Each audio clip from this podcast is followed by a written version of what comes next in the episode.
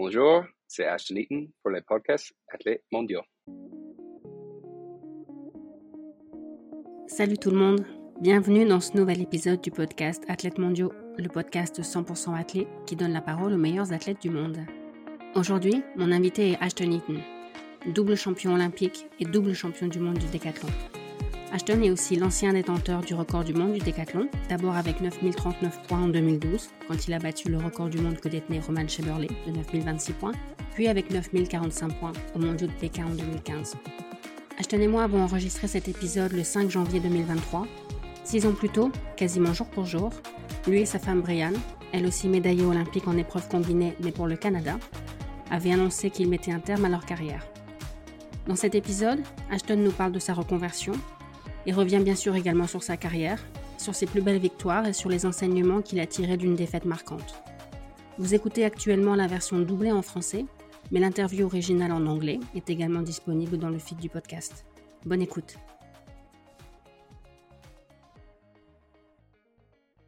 Salut Ashton, merci d'avoir accepté mon invitation. Avec tout le respect que j'ai pour tous les athlètes qui sont passés sur le podcast jusqu'à présent, et certains sont champions, championnes olympiques, certains ont, des records du monde. Avec tout le respect que j'ai pour eux, je dois dire que cet épisode est assez spécial parce que Athlète Mondiaux, c'est un podcast qui parle seulement d'athlètes. Et vraiment, toi, en tant que double champion olympique du décathlon, t'es l'invité parfait. Donc, encore une fois, merci d'avoir accepté l'invitation et bienvenue sur le podcast. Oh, thank you. Oh, merci, c'est gentil. Ça me fait plaisir d'être là. C'est vrai que tu t'es jamais vu comme un athlète? I wouldn't say that. Euh, je dirais pas que hum, never identified as an athlete. je me suis Um, jamais vu comme un athlète. I think what I meant Euh, to Je say, pense que ce que je voulais uh, dire, enfin ce que I don't j'entends par là, c'est que je me vois just pas an athlete. juste comme un athlète. Et, et um, si je dis ça, c'est parce que parce que je pense que que des gens peuvent se dire en voyant ma carrière que que voilà, j'ai fait du sport pendant des Um, années, good at euh, j'étais so vraiment bon, donc euh, donc ils pensent que c'est ça ma vie, que je suis Um, athlète. so I say Point. that to just kind of say, you Donc je dis ça pour expliquer que c'est pas tout à fait vrai. On va remonter un peu le temps. C'était quand la première fois que tu as fait quelque chose dont tu ne te pensais pas capable? Um, I was Euh. J'avais 7 ans. Mm, man, I, I have a lot of Hum, bah, examples. J'ai beaucoup d'exemples en fait. Euh. Je vais t'en donner deux. Um, Euh, Le premier, euh, c'est quelque chose que j'ai fait euh, tout seul. C'est pas quelqu'un qui m'avait demandé de le faire, je veux dire. 19, J'avais regardé les 92. jeux de 92 ou c'était And I, I 96, had euh, je the sais plus. En tout cas, j'avais um, regardé la longueur avec Carl. Lewis et, Mike Powell. Um, J'étais jeune à l'époque.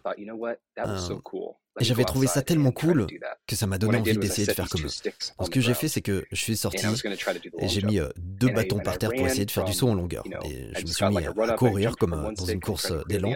Et le but, c'était de prendre up impulsion un for bâton et de sauter pour atterrir And derrière l'autre bâton. j'ai fait ça pendant des heures. Et à chaque fois que j'y arrivais, je bougeais le deuxième bâton, celui où j'atterrissais, et je le mettais plus loin. Euh, mais au bout de, au bout plusieurs heures à essayer de voir jusqu'où je pouvais aller, euh, ouais, j'arrivais euh, plus à bouger le bâton. J'étais, limit. j'étais coincé, j'avais Uh, atteint ma limite. Mais je continuais à essayer.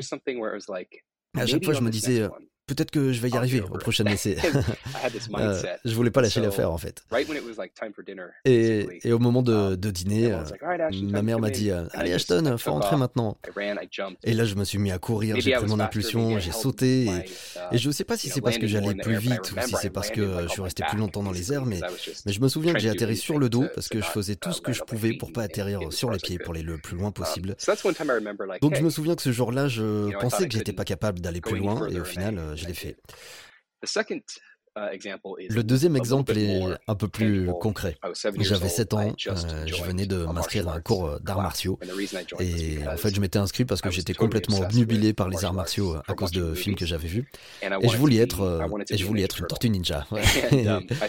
Et je me disais que pour être une tortue Ninja il fallait uh, euh, que j'ai ma, ceinture noire. Et donc, euh, je me suis inscrit à cette école d'arts martiaux. C'était euh, mon tout premier jour et j'étais euh, à fond, vraiment, avant même de, commencer. J'aurais fait n'importe quoi pour y arriver. Et je me souviens que les profs, avant même de nous expliquer les, différents mouvements, et moi, je voulais tout savoir. Je voulais qu'on montre comment faire les coups de poing, les coups de pied, la défense. Je voulais tout faire.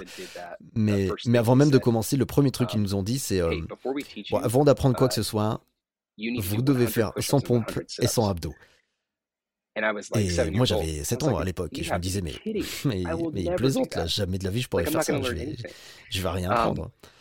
Donc j'ai essayé mais, euh, mais j'y suis pas arrivé au premier cours. Donc, euh, donc je me suis dit que c'était tout, quoi, que, ça s'arrêtait là pour moi. Mais, mais je suis retourné au cours suivant quelques jours plus tard et, et rebelote, les profs m'ont dit avant d'apprendre le reste, tu dois faire les pompes et les abdos. Et je me disais, mais purée, mais c'est pas possible, j'y arriverai pas. Mais au final, eh ben, je l'ai fait. Bon, ça m'a pris tout le cours, euh, une heure en fait, mais je l'ai fait. Et euh, c'était la première fois. Et en fait, c'est les arts martiaux qui m'ont appris à, à essayer de, de faire des choses dont je ne me pensais pas capable. C'était dans l'Oregon? Oui, c'était dans l'Oregon, dans une euh, toute petite ville qui s'appelle Lapine. Beaucoup de décathloniens viennent de l'Oregon, justement. Tu penses que c'est le hasard ou tu penses qu'il y a quelque chose dans l'Oregon qui explique ça? Mon hypothèse, euh, c'est que dans l'Oregon, il y a euh, surtout des petites villes où les enfants grandissent. Euh, la zone la plus peuplée, c'est la région de Portland, où il y a quoi Un million Un million et demi d'habitants, en comptant euh, toute la métropole. Mais en dehors de Portland, c'est plutôt des villes de 100 000 habitants, et après 20 000 euh, habitants, voire encore moins. Donc beaucoup d'enfants viennent de petites villes. Et dans les petites villes, quand tu veux faire du sport, tu te retrouves souvent à faire plein de sports différents si tu fais du football américain, par exemple, euh, parfois tu joues à la fois en attaque et en défense. Donc il y a beaucoup de, de variétés et on teste euh, pas mal de, trucs à l'entraînement. Donc, euh, donc, je pense que ça aide. On découvre en tout cas plus facilement le décathlon et on a, on a plus envie qu'ailleurs de faire une épreuve d'athlée euh, qui allie plusieurs disciplines. Quand tu étais enfant, ado, t'es allé au meeting Préfontaine Classique à Eugene? You know what. Tu sais quoi? Euh, oui, j'y suis allé, mais euh, juste parce qu'au lycée, j'avais un coach d'athlé euh, très intelligent. Il avait vu mon potentiel pour l'athlé, mais il avait aussi vu que j'étais pas forcément. En fait, j'avais pas compris ce que ça pouvait être l'athlé pour moi. Je pensais juste que c'était un sport qu'on faisait au lycée. Et... Faire les jeux, c'était quelque chose qui me paraissait tellement loin que je m'étais jamais dit que ça pouvait être un objectif pour moi. Donc il m'a amené au meeting Prefontaine et il m'a montré le stade euh, plein à craquer avec euh, tous ces gens qui encourageaient les athlètes euh, et les athlètes à qui je tapais dans la main. Et tout à coup, ça devenait réel. Ça me paraissait plus si loin que ça. Ils étaient juste là, ces athlètes. Ok, ils étaient costauds et impressionnants et, et c'était pas du tout mon cas, mais. Euh, là, ce qu'il faisait me paraissait euh, beaucoup moins inaccessible. Donc, euh, moi, j'y suis allé quand j'avais, je dirais, 13-14 ans. Et tu avais déjà entendu parler du décathlon à ce moment-là? Parce que il me semble avoir entendu quelque part que la première fois que tu as entendu parler du décathlon, c'est en mangeant des céréales dans ta salle à manger. That's right. Ouais, c'est vrai, ouais. Bah, à ce moment-là, quand, quand, je suis allé au, au meeting Préfontaine, j'avais entendu parler du décathlon juste une fois dans un article dans le journal. Um, so that um, time, you know, I was like à ce moment-là, je devais avoir euh, probablement 10 ou 11 ans. C'était les vacances d'été, j'avais pas école. Le matin, je me levais, je sortais euh, jouer avec mes amis euh, après avoir mangé des céréales. Donc, donc ce jour-là, je mangeais mes céréales et je suis tombé sur la une du journal. Il y avait plein d'athlètes autour d'une énorme planète Terre. Et au milieu, il y avait Roman Chamberlain. Et le titre de l'article était un truc du genre Quel athlète représenterait la planète Terre à des Jeux olympiques intergalactiques euh, je connaissais euh, tous les autres athlètes, euh, Ken Griffey Jr., c'était les autres, Michael Jordan, des sportifs comme ça. Et, avec eux, il y avait Roman Chamberlain. Et je me suis dit, mais c'est qui ce mec? C'est qui Roman Chamberlain? Pourquoi on l'enverrait lui? Et après, j'ai lu l'article qui expliquait qu'il était décathlonien, qu'il faisait beaucoup d'épreuves en athlé et qu'il était le, meilleur athlète du monde. Et je me suis dit, ok, intéressant. Um, et puis après, j'ai plus repensé jusqu'au moment où, vers l'âge de 17 ans, mes, mes coachs m'ont dit qu'ils voilà, qu'ils me verraient bien faire du décathlon. C'était pour aller à l'université? Ouais. En fait, à la base, je voulais intégrer l'armée. C'était ça mon objectif. En fait, c'était tous les films que j'avais vus gamin qui m'avaient donné envie avec, avec les combats et le fait aussi que je rêvais d'être une tortue ninja. Quand on est américain, et surtout quand on a grandi dans les années 90, on a eu la guerre du Golfe, uh, on a on a cette sorte de, de sentiment patriotique. On a vu Top Gun, tous ces trucs. Et, et le message, c'était euh, hey, si vous voulez faire quelque chose de bien, si vous voulez servir votre pays, vos concitoyens, euh, faites l'armée. Et, ouais, ça m'intéressait. Euh, je voulais me battre pour les forces du bien, ou en tout cas l'idée que j'en avais. Mais, mais j'étais aussi bon en sport. Et ma mère voulait vraiment que je fasse des études, mes grands-parents aussi. Et en fait, on n'avait pas d'argent, donc il fallait encore trouver comment les payer, um, ces études. Donc oui, pour faire court, en fait, mes coachs m'ont dit qu'ils pensaient que je pouvais euh, aller dans une université de division 1, c'est-à-dire euh, l'une des meilleures aux um, États-Unis, et ils pensaient qu'on pouvait me payer pour ça, que je pouvais avoir une bourse. Donc je leur ai demandé ce que je devais faire pour ça, et ils m'ont répondu euh, ce truc s'appelle le décathlon. Donc j'ai dit ok, ça a l'air cool, c'est parti. À ton avis, qu'est-ce qu'ils avaient vu chez toi, ces coachs, qui les a fait penser que tu étais fait pour le décathlon? Bah, tu sais, je leur ai jamais posé la uh, question directement. Euh, je sais juste euh, ce que je les ai entendus dire dans les podcasts, les interviews ou ailleurs. Mais je pense qu'il y a peut-être euh, trois choses. La première, c'est que j'étais un bon gamin. Um, j'avais un bon fond. La deuxième, j'étais très facile à coacher. ce que je veux dire, c'est que à chaque fois que mon coach me disait de faire quelque chose, je faisais exactement ce qu'il me demandait. Et jusqu'au moindre détail, même s'il me disait par exemple de mettre un petit peu plus mon pied comme ci ou ma cheville comme ça, ou de tourner l'ange par exemple, des trucs comme ça, je faisais exactement ce qu'il me demandait. J'avais un très bon contrôle de mon corps grâce à tous les autres sports que j'avais fait et surtout grâce aux arts martiaux. Et la troisième chose, c'est que je pense qu'ils avaient vu beaucoup de potentiel en moi. Euh, je pense qu'il se, je pense qu'il se disait que j'avais encore une énorme marge de, de progression. Ok, mais c'est allé super vite pour toi, ta progression. Ouais, ouais, c'est vrai. Tu as participé à tes premières sélections pour aller au jeu après seulement un an de décas, c'est pas ça? Oui. Je suis rentré à l'université d'Oregon en 2007 et cette année-là, euh, bah, j'ai rien fait. je crois qu'on peut dire ça. À mon premier décathlon, j'ai fait 6977 euh, points. Uh, et, et je pense que cette année-là, mon record à la perche, c'était. Euh... Ah, je sais pas. Euh... ça devait être 3 mètres, 3 mètres et demi, euh, 4 mètres, un truc, euh, un truc du genre. Et, et je pense qu'à la fin de l'année, j'avais un record de 7123 points. Um, hum, et un an plus tard, j'étais aux sélections américaines. Mon, sixième décathlon de toute ma vie, c'était aux sélections américaines pour les Jeux de 2008. Ça avait lieu à l'université d'Oregon. Euh, je venais de gagner les championnats universitaires avec 8060 points, 8065 dans ces eaux-là.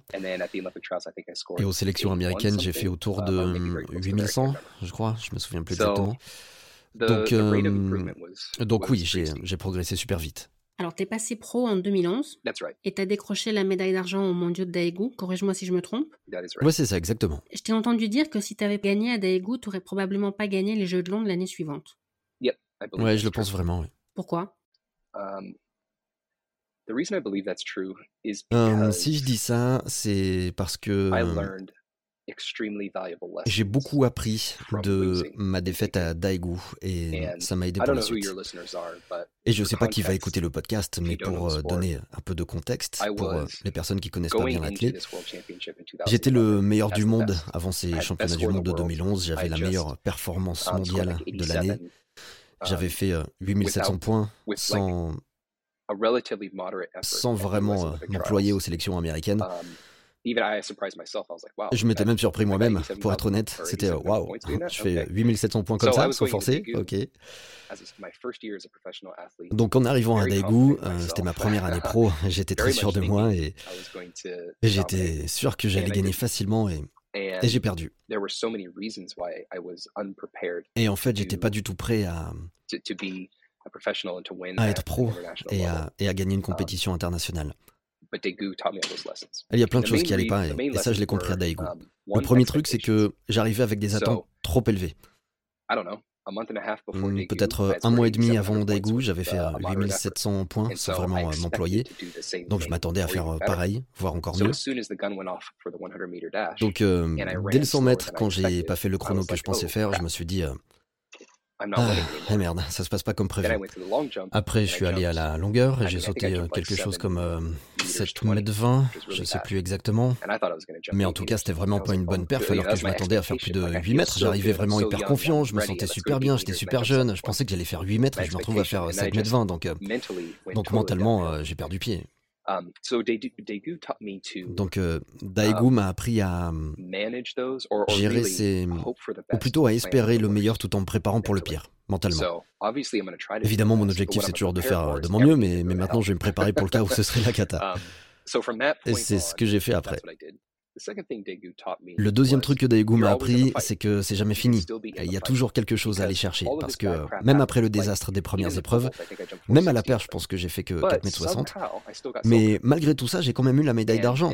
Mais après la perche, j'avais qu'une seule envie, c'était que ça se termine. Je me disais que j'allais finir dixième, c'était quoi l'intérêt? Um, J'avais euh, vraiment un problème d'attitude. Donc euh, le deuxième truc que ça m'a appris, c'est qu'il y a toujours une chance, parce que tout le monde galère, les adversaires um, aussi. Et je pense que le troisième truc que ça m'a appris, c'est que et ça rejoint d'ailleurs un petit peu ce que je disais tout à l'heure. Espérer le meilleur, mais se préparer au pire. Ça m'a appris comment m'entraîner mentalement et physiquement pour gagner. Um, Avant Daegu, je m'entraînait euh, toujours dans les meilleures conditions possibles. Euh, oh, il fait beau aujourd'hui, on va faire une séance de perche, on a dans le dos. Euh. Um, oh, il pleut, c'est pas top pour faire du disque, uh, on va faire autre chose à la place. Et quand je suis rentré chez moi, après Daegu, quand j'ai commencé à m'entraîner pour 2012, à chaque fois que les conditions étaient uh, mauvaises, je faisais quand même ce qui était prévu, peu importe les conditions. Oh, il y a un vent de travers pour une uh, séance de perche. Oh, c'est pas grave, on, va, on y va quand même. Um, le plateau est, humide pour le disque et le poids? C'est pas grave, on, pas grave, on va lancer. J'avais pas le choix, je voulais pas me retrouver dans une situation que j'avais pas préparée euh, à l'entraînement. Par exemple, un, plateau humide ou, un vent de face ou de, ou de travers euh, à la perche. Et c'est ce que j'ai fait à partir de ce moment-là. Et, um, et ces trois changements dans mon état d'esprit, dans mon euh, approche, Uh, mmh, comment dire? Une fois que j'ai compris ce que je devais faire pour progresser et gagner, um, bah, j'ai plus jamais perdu. Ensuite, tu as eu une super année en 2012. Oui. On va d'abord parler des sélections américaines pour les Jeux de Londres. C'était à Eugene, à, Hayward Field. Exactement. Non seulement tu as gagné, mais tu as battu le record du monde. Et j'ai l'impression que c'était pas ton objectif, le record du monde, que tu l'as presque battu sans le vouloir. Oui. Oui. Yeah. Euh, oui. Euh, Um, les sélections américaines pour les Jeux de Londres m'ont confirmé que j'avais la bonne approche, um, que, que je faisais ce qu'il fallait pour atteindre mes objectifs dans mon sport. Et, et je dis ça parce que, parce que la météo était absolument catastrophique. mais mais j'ai fait des uh, super perfs, évidemment, dans, dans toutes uh, les épreuves, presque toutes. J'étais prêt, il pleuvait des cordes, mais ça m'a pas dérangé parce que, parce que je m'étais préparé à ça à l'entraînement. Après, il y avait euh, cette question euh, d'état d'esprit. Mon seul objectif pour ces sélections, c'était d'être dans le top 3. Bien sûr, je savais que j'étais euh, le meilleur américain à ce moment-là, et et que j'avais ce qu'il fallait pour gagner, mais, mais ça m'était égal de gagner. Tout ce que je voulais, c'était aller au jeu. Uh, Même si j'avais fait troisième, si j'avais galéré et, fini en rampant pour faire troisième, ça m'aurait été. Et je pense que mentalement, ça m'a permis, ça a fait baisser mes attentes en fait. Je me disais, ok, je vais faire 8400 ou, ou 8300 points, peu um, importe. C'est tellement plus facile que de vouloir absolument faire 9000 ou, ou 8800 points. Donc, euh, quand je suis arrivé à cette compète, euh, j'étais euh, hyper détendu et assez confiant, je pense. Et je me disais que ça allait le faire et, c'est ça qui m'a permis de battre le um, record du monde. Et c'était vraiment une surprise. À l'époque, c'est pas que j'étais naïf, je savais que j'avais le potentiel pour, mais, mais je pensais que je le ferais en 2015 ou 2014, quelques années plus tard. Je pensais, euh, je pensais que j'avais encore des choses à apprendre et à prouver. Donc, euh, donc j'étais très surpris. C'est après la perche que ton coach t'a parlé du record du monde C'était avant ou après la perche? Ouais. Et d'ailleurs, euh, à la perche, on avait un vent de dos. Euh, non, pardon, un, un, vent de face.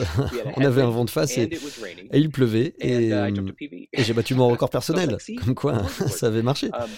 Um, euh, après la perche, je savais que j'allais faire un super total, mais, mais je faisais pas super attention au point. Um, mais pendant la pause, avant le javelot, Harry, mon coach, m'a dit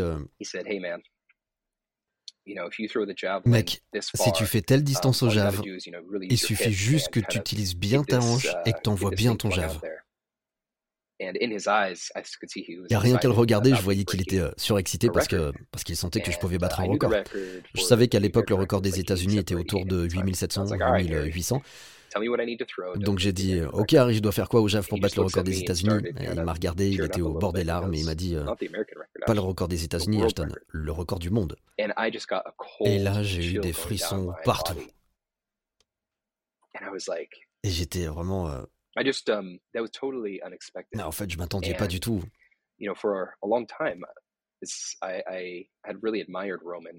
J'avais vraiment beaucoup d'admiration pour Roman depuis euh, longtemps, depuis que je m'étais renseigné euh, sur ce que c'était le décathlon, sur euh, sa carrière. Et je l'avais rencontré en, 2011, je l'avais même affronté en compétition en 2011 lors d'un heptathlon en salle à Tallinn.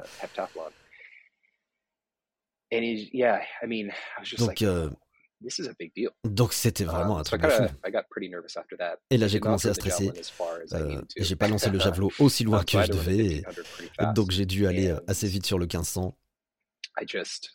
Et, et je me souviens juste euh, qu'avant le 1500, je me suis assis et, je me suis dit, euh, un peu comme à l'époque où je faisais des arts martiaux, euh, j'ai jamais fait ça de ma vie, j'ai jamais couru aussi vite et je sais pas si j'en suis capable. Et je me suis jamais entraîné pour ça, pour courir aussi vite. Et donc, mais, mais j'avais toujours cet état d'esprit de quand j'étais gamin. Et je me disais que j'avais deux options. essayer um, ou pas essayer. Donc, donc j'ai décidé d'essayer. Je, je, savais euh, ce que je devais faire et, je connaissais les, les, temps de passage. Um, il n'y avait plus qu'à. Et tu visais aussi les 9000 points. Est-ce que tu aurais été content de faire, disons, 9001 points ou est-ce qu'il te fallait absolument le record du monde pour être content? Oui, euh... ah, c'est une très bonne question ça, on me l'avait jamais posé celle-là. Mmh. En fait, je dirais non. Et si je dis ça, c'est parce que mon objectif, une fois que j'ai pris conscience que le record du monde était euh, possible, ou en tout cas envisageable, mon objectif c'était de le um, battre. Là pour le coup, je peux pas dire que je suivais mon principe de ne pas avoir um, d'attente particulière. Quand je me suis retrouvé au départ de la dernière épreuve, euh, j'avais qu'une idée en tête, c'était de battre le record du monde. Donc euh, je pense que j'aurais été déçu si j'y étais pas arrivé. Oui. En tout cas, c'était une bonne question. Ensuite, tu as gagné les Jeux de Londres. Et j'ai entendu ton coach dire que ça avait été le décathlon le plus facile de sa carrière en tant que coach. Est-ce que tu sais pourquoi il dit ça? Oui. Oui, il dit ça parce que. Um, parce que j'étais prêt mentalement. Enfin, je veux dire, on était prêt euh, mentalement et physiquement. Et, et quand j'y repense, euh, um, je me dis qu'on a fait vraiment aucune erreur dans ce décathlon. Vraiment, tout s'est bien passé. Il y avait. Euh, il y avait rien à redire. et je pense qu'après, euh, bah, dès le 100 mètres, en fait, j'ai pris la tête et je l'ai plus jamais perdu. Euh, le moment où j'ai eu le moins d'avance, c'est quand Trey Hardy était à 99 points derrière moi au moment du disque. Je pense que mon coach s'attendait à ce qu'il y ait une vraie bagarre, que ce um, soit difficile. C'était vraiment un de ses objectifs qu'un de ses athlètes devienne champion olympique du décathlon. C'était euh, l'objectif de sa vie. Um, et, je pense qu'il s'attendait vraiment à ce que ce soit beaucoup plus euh, difficile que ça l'a été. Un peu comme moi après, euh, après, après Daegu. Je m'attendais à ce que ça se passe d'une certaine façon, mais avant les, les sélections américaines pour les Jeux de Londres, je veux dire. Tout ce que je voulais, um, c'était faire troisième. je pense qu'Harry a vraiment été surpris de voir à quel point c'était facile d'enchaîner les bonnes perfs, parce qu'il pensait vraiment que ça allait être beaucoup plus difficile. Um, il y a eu pas mal de compétitions, on a eu des moments de des moments de, tension, de stress, où on savait euh, pas ce qu'on allait faire, où on se disait euh, qu'il fallait faire telle ou telle perf à telle épreuve, mais, rien de tout ça à Londres. Tu as gagné les mondiaux en 2013. Mm-hmm. Et après, en 2014, tu t'es dit, 10 épreuves, c'est pas assez, je vais en essayer une onzième. et tu as fait du 400 haies. C'était l'idée de qui? Moi. C'est moi qui ai eu l'idée. Je pense Parce que, tu avais besoin de faire une pause sans décathlon? Oui. Et j'en ai parlé à Harry. En fait, euh, après les mondiaux de, de Moscou en 2013, j'étais euh, complètement claqué. Je me souviens que j'étais euh, fatigué à la fin du DK, ça c'était normal, mais, mais même après. Les trois années que je venais de vivre avaient été hyper tendues. Là, c'était fini, on avait atteint tous nos objectifs, um, mais, mais ça avait euh, vraiment été difficile. Et immédiatement, à la fin du DK, au moment, euh, au moment où j'allais répondre aux médias, je pense, je me suis dit, si je veux continuer en 2015, 2016 et 2017 um, et, essayer de gagner à chaque fois, j'ai besoin de faire une pause. Um, donc, euh, donc je vais faire une pause en 2014 sans aucun décathlon. Euh, je me souviens que j'ai écrit à mes sponsors, um, à Nike à l'époque, et, et j'ai expliqué ce que Harry et moi pensions faire. Et on a choisi le 400 et pour, euh, pour deux raisons en fait. La première, c'est que pour me préparer pour ce nouveau cycle de 3 ans, um, euh, on voulait que je sois en super forme sur le 400. Um, c'est euh, un peu la base de Decathlon, en tout cas selon nous. Et, la deuxième, c'est que c'était l'épreuve dans laquelle je pensais pouvoir être compétitif. Sur 117, ça aurait été euh, un peu plus difficile. On avait aussi pensé à la perche, mais on se disait que je risquais plus de me blesser et on n'avait vraiment aucune envie de sculptiner les perches à chaque déplacement. C'est toujours galère. Alors qu'avec le 400 et on se disait que ce serait plus facile, que je pourrais aller euh, en Europe euh, pour faire 10 meetings en emmenant juste une paire de pointes. Donc, donc c'est voilà, c'est ce qu'on a fait.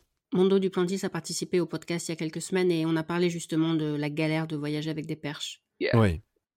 Ouais. ouais après, euh, je suppose que lui, avec son palmarès, il a plusieurs jeux de perches pour, pour pas devoir se les trimballer de um, partout, mais, mais ouais, vraiment, c'est un cauchemar de, de, voyager avec des perches. C'était comment de, de, faire le circuit Diamond League? Parce que c'était quelque chose de nouveau pour toi.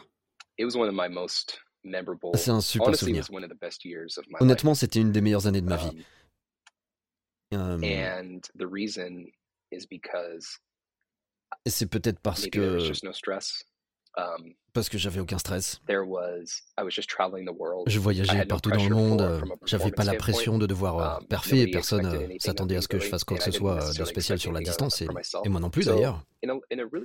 Donc bizarrement, c'était aussi une période de création où j'explorais un peu, je me, je me demandais ce que je pouvais faire, uh, c'était un peu comme un retour en enfance, comme quand j'ai um, commencé à faire du DK, quand il n'y avait aucune attente. Donc vraiment, je me suis éclaté.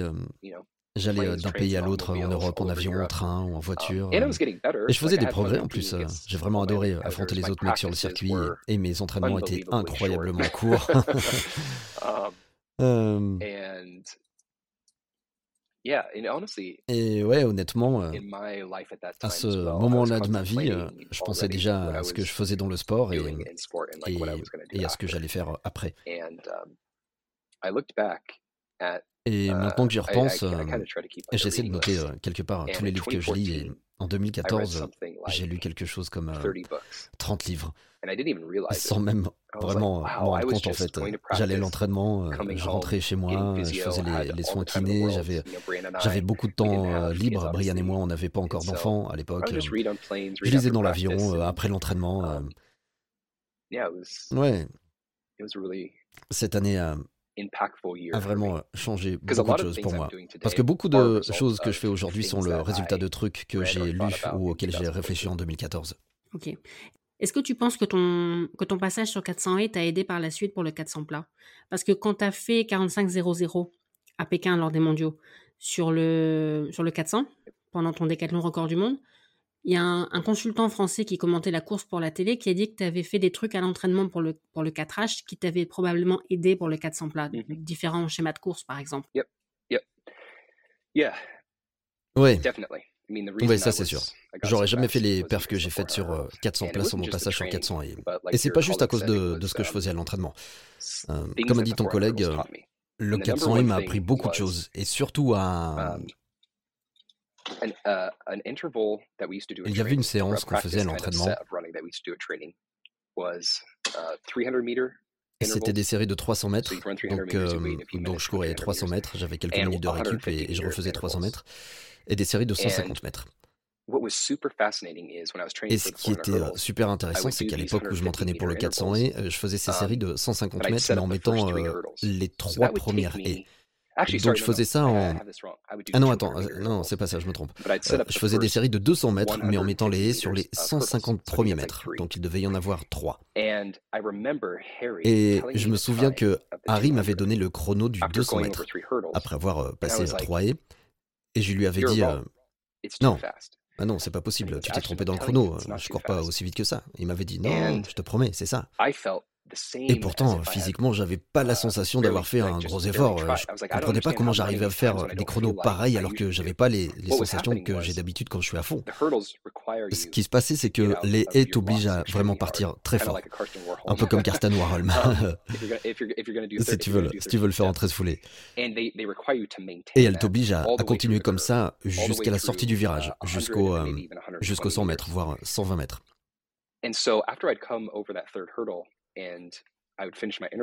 Donc après la troisième haie, euh, je finissais mon 200 sur du plat. Il y avait, euh, il y avait plus de haies, donc euh, je me relâchais et je faisais des temps de malade. Donc ça m'a appris que, que si j'arrivais à partir comme ça sur un 400, j'arriverais probablement à faire un bien meilleur chrono. Et, um, et effectivement, j'ai fait mon tout premier 400 plein à Santa Barbara, dans un tout petit meeting d'épreuves combinées. Le meeting s'appelle Sam Adams. J'ai pas fait le décal là-bas. Euh, j'ai juste euh, fait certaines épreuves, mais de mémoire, c'était la première fois que je descendais sous les 46 secondes sur 400. J'ai dû faire un truc comme 45-6 ou 45-4 et, et, je me suis dit, ok, ça fonctionne. J'ai arrêté ma course comme un 400 haie, sauf qu'il n'y avait pas de haie et, ça m'a fait gagner une seconde. Donc, euh, ouais. Et tu aurais probablement pu descendre sous les 45 en dehors d'un décathlon. Je sais. Je sais. je pense aussi que j'en étais capable. J'ai fait beaucoup de 400. beaucoup de 400 hors décathlon. Mais je suis jamais descendu sous les 45. Um, Mais à Pékin, en fait, je pensais que j'allais faire un chrono dans les 46 parce que j'étais assez fatigué, mais je me souviens que j'avais regardé les séries avant la mienne et j'avais vu que les mecs avaient battu leur uh, record personnel. En tout cas, ils avaient fait des super chronos et je m'étais dit, oh, j'y vais à fond, je verrai bien. Donc, euh, enfin, évidemment, ça se voit sur les images, j'arrivais pas à y croire. J'étais genre, mais non, jamais de la vie j'ai fait 45-0-0, il y a un problème quelque part. Je regardais autour de moi. Parce que ce qu'il faut savoir, c'est qu'à ces mêmes championnats sur le 200 mètres, euh, Veronica Campbell-Brown était au couloir 5 euh, et elle s'est déportée dans le couloir 6. Donc, à l'arrivée, je me suis dit, bah, peut-être que moi aussi, je me suis trompé, je suis peut-être passé du couloir 6 au couloir 5 et je vais disqualifier. Mais ouais. Mais c'est clair que ça aurait été cool de faire 44-9, mais bon, c'est comme ça. Ouais, mais bon, ça aurait été cool, mais tes records sont déjà, déjà impressionnants comme ça. Pour continuer à parler de Pékin, j'adore regarder la vidéo du 1500. C'est Larbi Bourada, l'Algérien, qui a gagné le 1500. Yes. En regardant la course, je me suis demandé s'il avait essayé de t'aider ou pas. Tu sais si c'était quelque chose de volontaire de sa part d'être juste devant toi comme ça? Pour être honnête, je sais pas non plus. Il parlait pas très uh, bien anglais. En tout cas, c'est l'impression que um, j'avais. Mais c'est vrai qu'après avoir regardé la vidéo, je me souviens qu'il se retournait, donc peut-être que oui, il essayait de m'aider, ou Peut-être qu'il voulait euh, juste pas que je le batte, parce que euh, c'était hyper important pour lui de faire un gros chrono sur 1500. Euh, il était très fier de gagner à chaque fois. Il gagnait tout le temps le 1500 du DK. Donc qui sait Tout ce que je sais, c'est que une fois que j'avais un peu décroché, et puis je me suis dit que je devais revenir, que je pouvais pas le laisser partir devant comme ça. Et je savais que si j'arrivais à rester avec lui, euh, je serais pas loin du record. et effectivement, ça s'est joué à pas grand chose. Euh, je pense qu'à une seconde ou une demi-seconde près, j'ai raté le record. Um, Donc, euh, je me souviens juste que je regardais ses, ses pieds sur la piste. Je regardais même pas devant moi. Je me disais, je veux pas savoir ce qu'il me reste à courir, je veux juste fixer les jambes de ce mec. Donc, ouais. L'année suivante, tu as gagné ton deuxième titre olympique à Rio. Et hum, il y a quelques années, tu t'es écrit une lettre à toi, gamin, dans laquelle tu parles des Jeux de Londres, justement. Mmh Je te cite. Tu vas participer aux Jeux de Londres, mais pendant ton séjour là-bas, tu vas choisir de rester quasiment tout le temps dans ta chambre. Mmh Les gens vont te demander comment c'était à Londres et t'en auras pas la moindre idée. Fin de citation. Est-ce que c'est quelque chose que tu as fait différemment au jeu de Rio? Um, Oui et non. À Rio, euh, j'ai passé beaucoup plus de temps à la cafette et et c'est tout en fait. J'ai passé beaucoup plus de temps avec, euh, avec uh, les autres athlètes de l'équipe. Euh, j'ai passé euh, beaucoup plus de um, temps avec ma femme. Et on a fait le camp d'entraînement de l'équipe du uh, Canada d'ailleurs. Uh, j'ai passé pas mal de temps à, jouer à des jeux avec d'autres athlètes. Donc, je savais que c'était mes derniers jeux. Um, donc je voulais plus voilà, profiter des lieux, si je peux dire les choses comme ça. Hein. Um, je suis pas sorti faire la fête ou même euh, uh, visiter Rio, mais je me disais que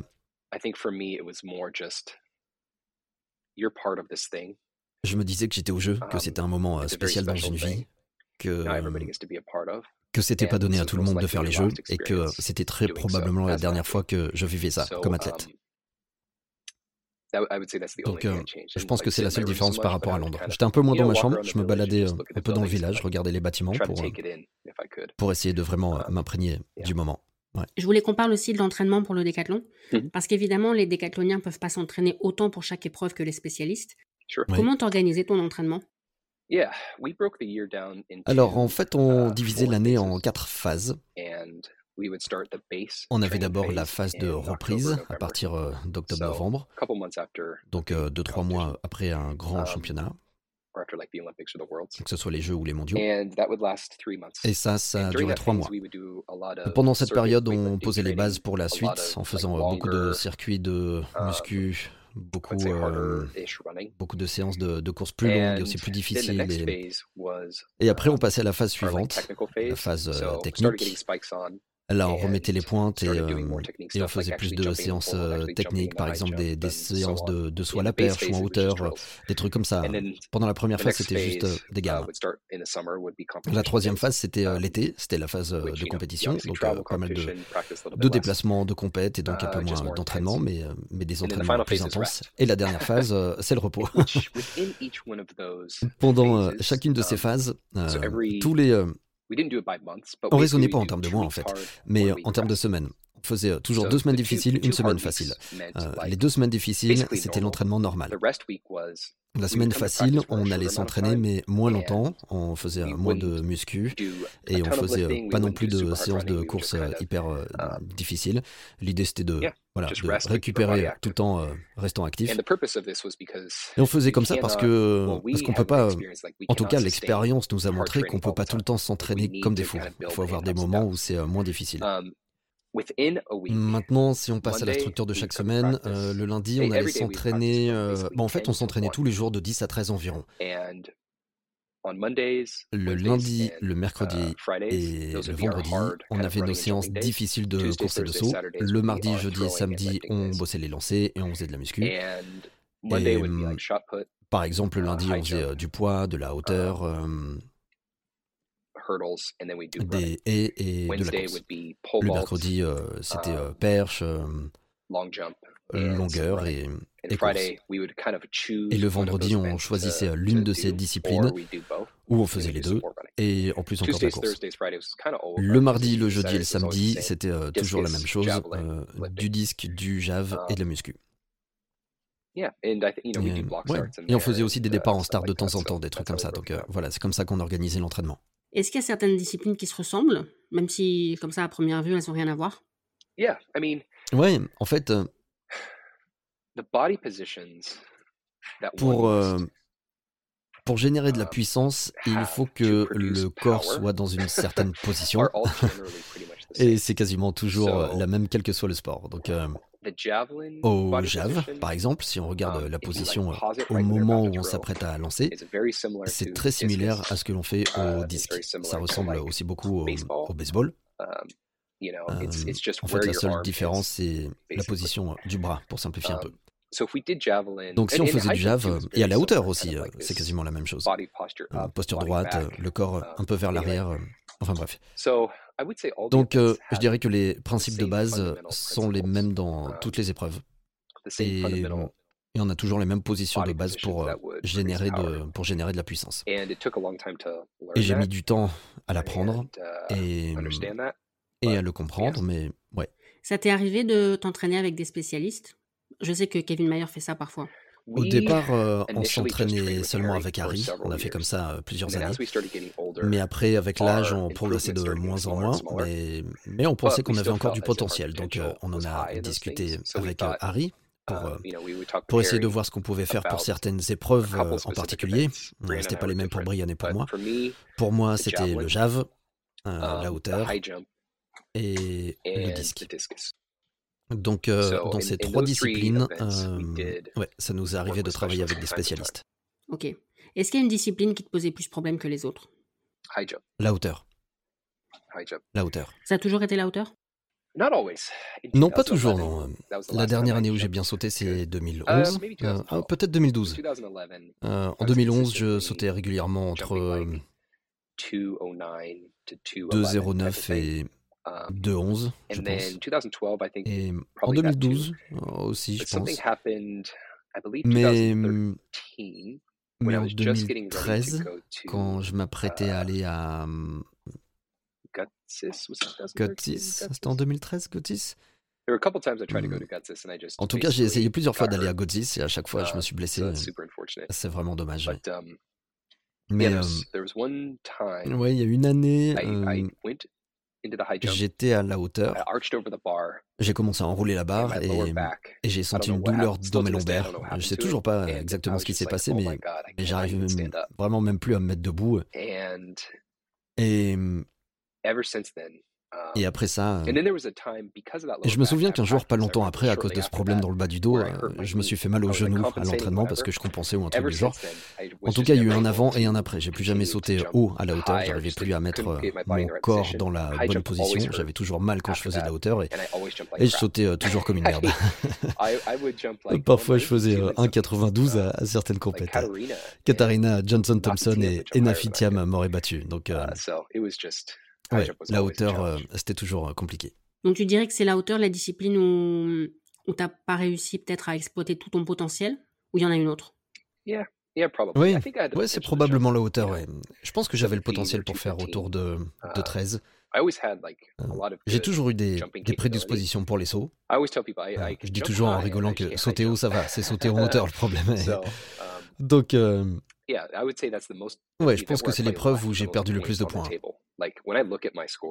Quand, quand je regarde mes résultats, j'hallucine parce que j'ai battu le record du monde en sautant quoi à l'auteur 1,96, 2,01. Si j'avais fait 2,09, euh, je pense que chaque barre c'est 7 points de plus ou quelque chose comme ça. Le uh, total aurait été vraiment top, ou, en tout cas nettement meilleur. Mais d'ailleurs, c'est une autre question que j'avais parce que on sait que les lancers rapportent pas beaucoup de points.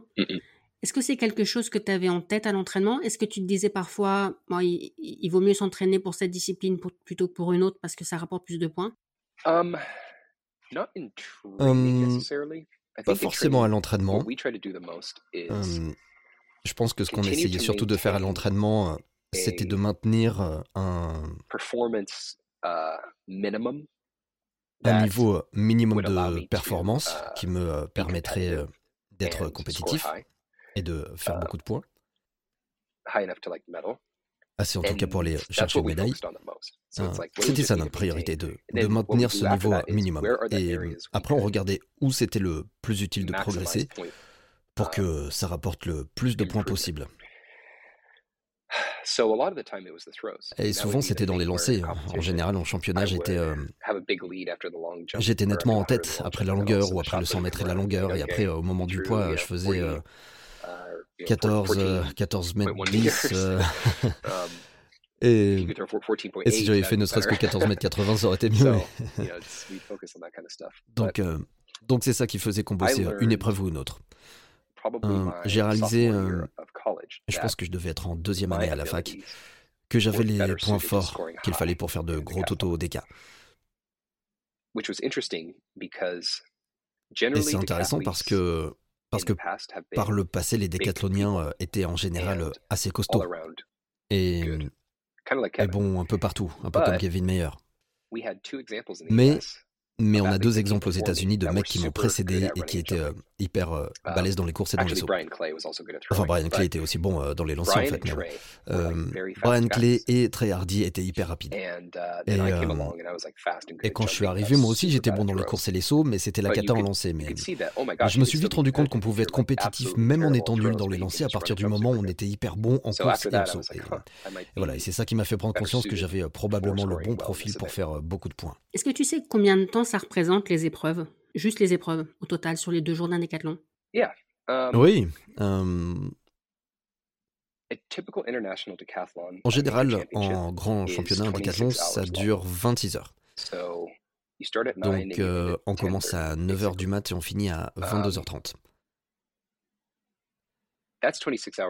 Les 26 heures, c'est 26 heures passées sur la piste. Euh, quand on commence à 9 heures, on doit se réveiller à 5 heures. Et quand on finit à 22h30 avec le 400 mètres, on rentre au village après avoir vu le kiné et après avoir mangé. Et en général, à minuit et demi, on est couché. Donc euh, ça fait une journée de 19 heures. Um, sur les 26 heures sur la piste, on passe environ 5 minutes. je dirais 5 minutes et demie. À... non, non, non, pardon. 6 minutes et demie à faire nos épreuves. Et sur ces 6 minutes et demie, 4 minutes et demie à courir le 1500. Waouh. Pendant les temps morts, tu faisais quoi Pour pas trop gamberger? Ah, donc si ça dure 26 heures mais qu'on n'a que 6 minutes d'épreuve, qu'est-ce qu'on fait le reste du temps euh? Parce qu'il y a évidemment des moments où on s'échauffe et tout ça, mais le reste du temps... Euh. Oui. Oui, je dirais que la plupart du temps pendant ces 26 heures, euh, on fait euh, bah, rien de spécial, on traîne et on est dans ses pensées. Et c'est tout. Vous pensez à quoi en général? Vous pensez aux, épreuves précédentes qui ne sont pas forcément passées comme prévu Honnêtement, on pense à tout et n'importe quoi. On pense à ses épreuves, on pense à ce qu'on doit faire après, on pense au point, on pense à, à ses adversaires, on discute avec um, eux. On regarde les tribunes. et on se dit waouh, c'est quand même hyper cool d'être athlète. Uh, ou, parfois certaines compètes, on se dit ah, mais ils sont passés où les gens um, Mais honnêtement, en général, on passe son temps à à se lever, s'asseoir, se relever, se rasseoir.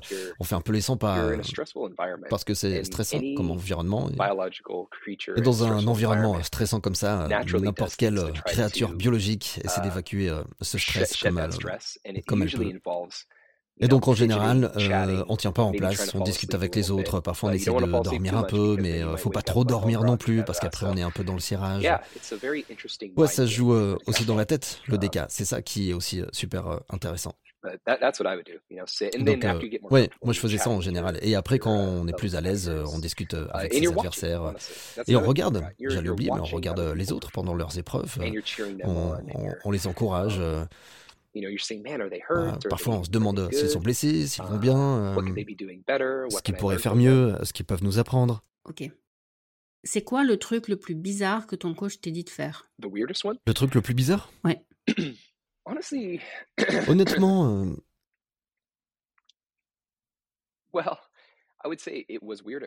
en fait, il y a un truc qui m'a paru euh, bizarre au début, mais après j'ai compris. Un jour, Harry a dit euh, On va commencer à faire des séances dans la piscine. On um, était plutôt jeunes. Et je pense qu'il voulait qu'on se préserve un peu physiquement pour pas avoir de séquelles à long terme, d'où l'idée de faire des séances de, de course dans la piscine. Et donc il avait écrit um, sa séance et, je ne savais pas trop à quoi m'attendre, pour être honnête. À l'université d'Oregon, on avait des tapis de course aquatiques, donc on pouvait vraiment mettre une vitesse hyper élevée et on pouvait aussi euh, ajouter les jets d'eau pour uh, euh, augmenter la difficulté. Mais au début, j'étais euh, j'étais vraiment sceptique, je voyais pas trop l'intérêt. Um, Mais ouais, c'est c'est la seule fois où, où j'ai trouvé uh, qu'Harry avait une idée bizarre. Est-ce que tu peux nous parler aussi de, ta décision de mettre un terme à ta carrière, de ce que tu as fait aussi depuis, et peut-être aussi des choses que tu as apprises grâce à l'athlète qui te servent aujourd'hui dans ta nouvelle vie? Bien sûr. Ça fait... Attends, on est quel jour aujourd'hui? Le 5 janvier. Ah, ça c'est marrant, parce que... Um, il y a 6 ans, le 4 janvier, Brian, et moi, on a annoncé qu'on arrêtait l'athlète. Um, C'était en 2017. Et on a passé toute l'année 2017 à rendre visite à des amis et à de la famille. Et, euh, on pensait à ce qu'on voulait faire euh, après, à où on voulait vivre. Donc, euh, donc cette année-là, on voulait juste profiter de plus être athlète pour nous reposer, voir des proches qui, voilà, qui nous soutenaient depuis des années. à la fin de l'année, on a déménagé à San Francisco. Et, et là-bas, on a travaillé dans, dans des startups. Personnellement, moi, je voulais bosser dans les sciences et la technologie. C'était vraiment mon objectif après l'athlète de, voilà, de, de travailler dans le domaine des énergies durables, dans l'industrie spatiale, par exemple, dans des domaines que je trouvais intéressants et importants pour l'avenir. Mais c'est pas ça que tu as étudié à l'université, si? Non, à l'université, j'ai fait de la psycho. J'ai toujours, j'ai toujours aimé les, les sciences et la technologie, toujours. Mais, euh, mais j'avais euh, peur des maths, comme, euh, um, comme beaucoup de gens. Et, je pense que c'est parce que j'avais pas de bons uh, profs ou, de bons coachs, on pourrait dire, capables de, um, de me faire aimer les maths. Enfin bref, on a fait ça en 2018, 2019. Et en 2019, Brian et moi, on est partis en vacances uh, en Islande et, um, et à Amsterdam. Et c'est à ce moment-là qu'on a su euh, qu'on allait avoir bébé. Et c'est aussi à ce moment-là que j'ai décidé euh, d'arrêter de bosser et de reprendre mes études pour euh, étudier le génie mécanique. Ça faisait un moment que, que je repoussais. Je me demandais si j'étais pas trop vieux pour reprendre mes études et apprendre tous ces trucs qui m'intéressaient dans les sciences et la technologie. Euh, sciences et l'ingénierie plutôt. Mais au final, je me suis dit, on s'en fout de mon âge, je fais ça. Et, et c'est ce que j'ai commencé en 2019. Et après, j'ai aussi euh, commencé à bosser chez Intel. Um, et donc de 2019 à 2022, j'ai euh, bossé chez um, Intel euh, tout en suivant des cours à temps partiel. Et on a eu deux enfants. Um, je m'éclatais chez Intel, j'avais vraiment un, super job, c'était pour, c'était pour les Jeux Olympiques et plus spécifiquement pour l'athlète. Pour pas faire trop compliqué, on uh, utilisait des ordinateurs, des caméras et la vision par ordinateur de l'intelligence artificielle pour suivre les mouvements humains et on s'en servait pour produire des informations biomécaniques en 3D. Donc, euh, par exemple, si on filmait quelqu'un qui lançait le disque, qui faisait de la danse classique ou qui euh, passait une haie, euh, on pouvait en tirer un squelette en 3D du mouvement et donner des, des données de vitesse, les angles de n'importe quelle um, articulation du corps. Et mmh, j'ai quitté euh, Intel depuis, mais euh, le projet continue. Um, Maintenant, je suis étudiant à plein temps. Il me reste environ um, un an de génie mécanique. Et après, mon objectif, c'est de euh, bosser dans, dans les énergies durables. Et, mmh, uh, et on verra après. En tout cas, je suis toujours très um, intéressé par tout ce qui est industrie spatiale et aussi par le monde de l'éducation. Je vais te poser la question que je pose à tous mes invités.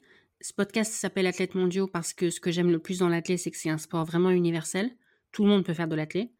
Oui. Qu'est-ce que toi t'aimes le plus dans l'athlète? Vu que tu es décathlonien, je, suppose que t'aimes tout, mais peut-être pas. Euh, ce que j'aime dans l'athlète, c'est euh, pas nécessairement euh, uh, les, les disciplines, en fait. ce que j'aime, c'est qu'on pourrait on pourrait très bien être assis à côté du meilleur coureur de fond de l'histoire sans le savoir. Um, tu peux être assis euh, dans l'avion à côté du meilleur perchiste du monde, le, meilleur perchiste de l'histoire sans le savoir. Et, il n'y a aucun autre sport que l'athlète euh, qui donne des opportunités à des morphologies, um, à des parcours de vie et des euh, personnalités euh, aussi variées. Il suffit de mettre tous les athlètes les uns à côté des autres pour se rendre compte de la diversité. Si tu compares Ryan Crouser au poids et, et Bekele dans les épreuves de fond, tu te dis mais c'est quoi ce um, sport hein? Et c'est ça que j'aime. Et le deuxième truc que j'aime dans l'athlète, euh, c'est que ça réunit euh, le monde entier. Um, et le dernier truc que j'aime dans l'athlète, c'est que c'est un sport euh, mesurable. Les chronos, les distances, les hauteurs. Um,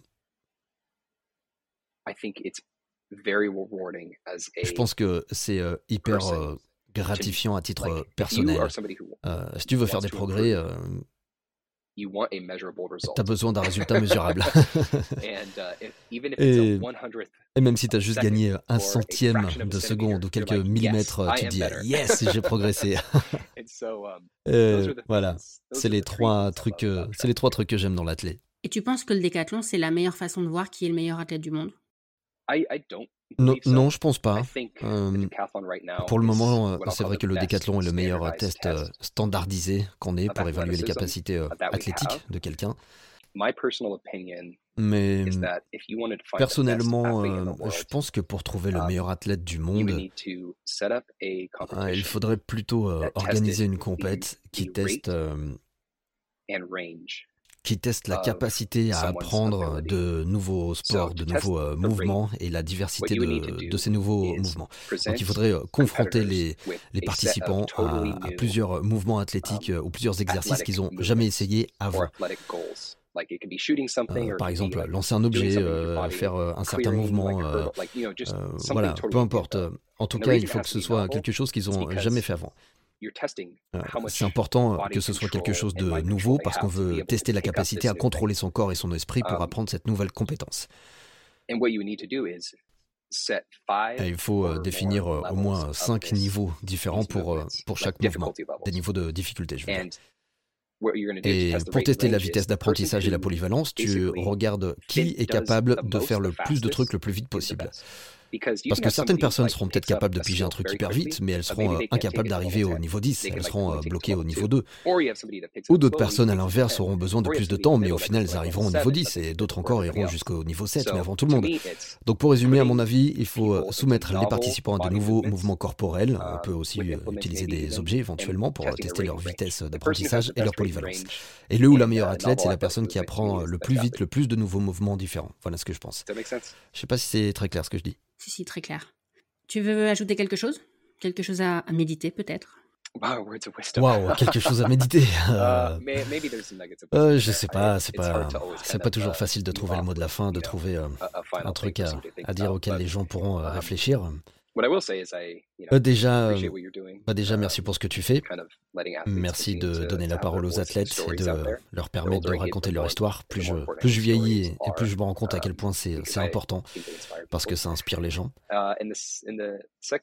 Et ensuite, euh, à tous les fans et à tous les, à tous les futurs athlètes et, et tous les athlètes actuels qui écoutent. Merci pour, euh, merci pour votre soutien. Euh, je suis heureux d'avoir pu faire partie uh, et d'une certaine uh, façon euh, de toujours faire partie de l'histoire de l'athlète. Tu fais clairement partie de l'histoire de l'athlète. Merci Ashton. Merci Mathilde. C'est la fin de cet épisode. Merci de l'avoir écouté jusqu'au bout et merci à Ashton d'avoir accepté mon invitation. Si l'épisode vous a plu, partagez-le sur les réseaux sociaux et abonnez-vous au podcast pour ne pas manquer les prochains. Vous pouvez également soutenir le podcast en faisant une petite contribution via le lien disponible dans les notes. À très vite pour un nouvel épisode.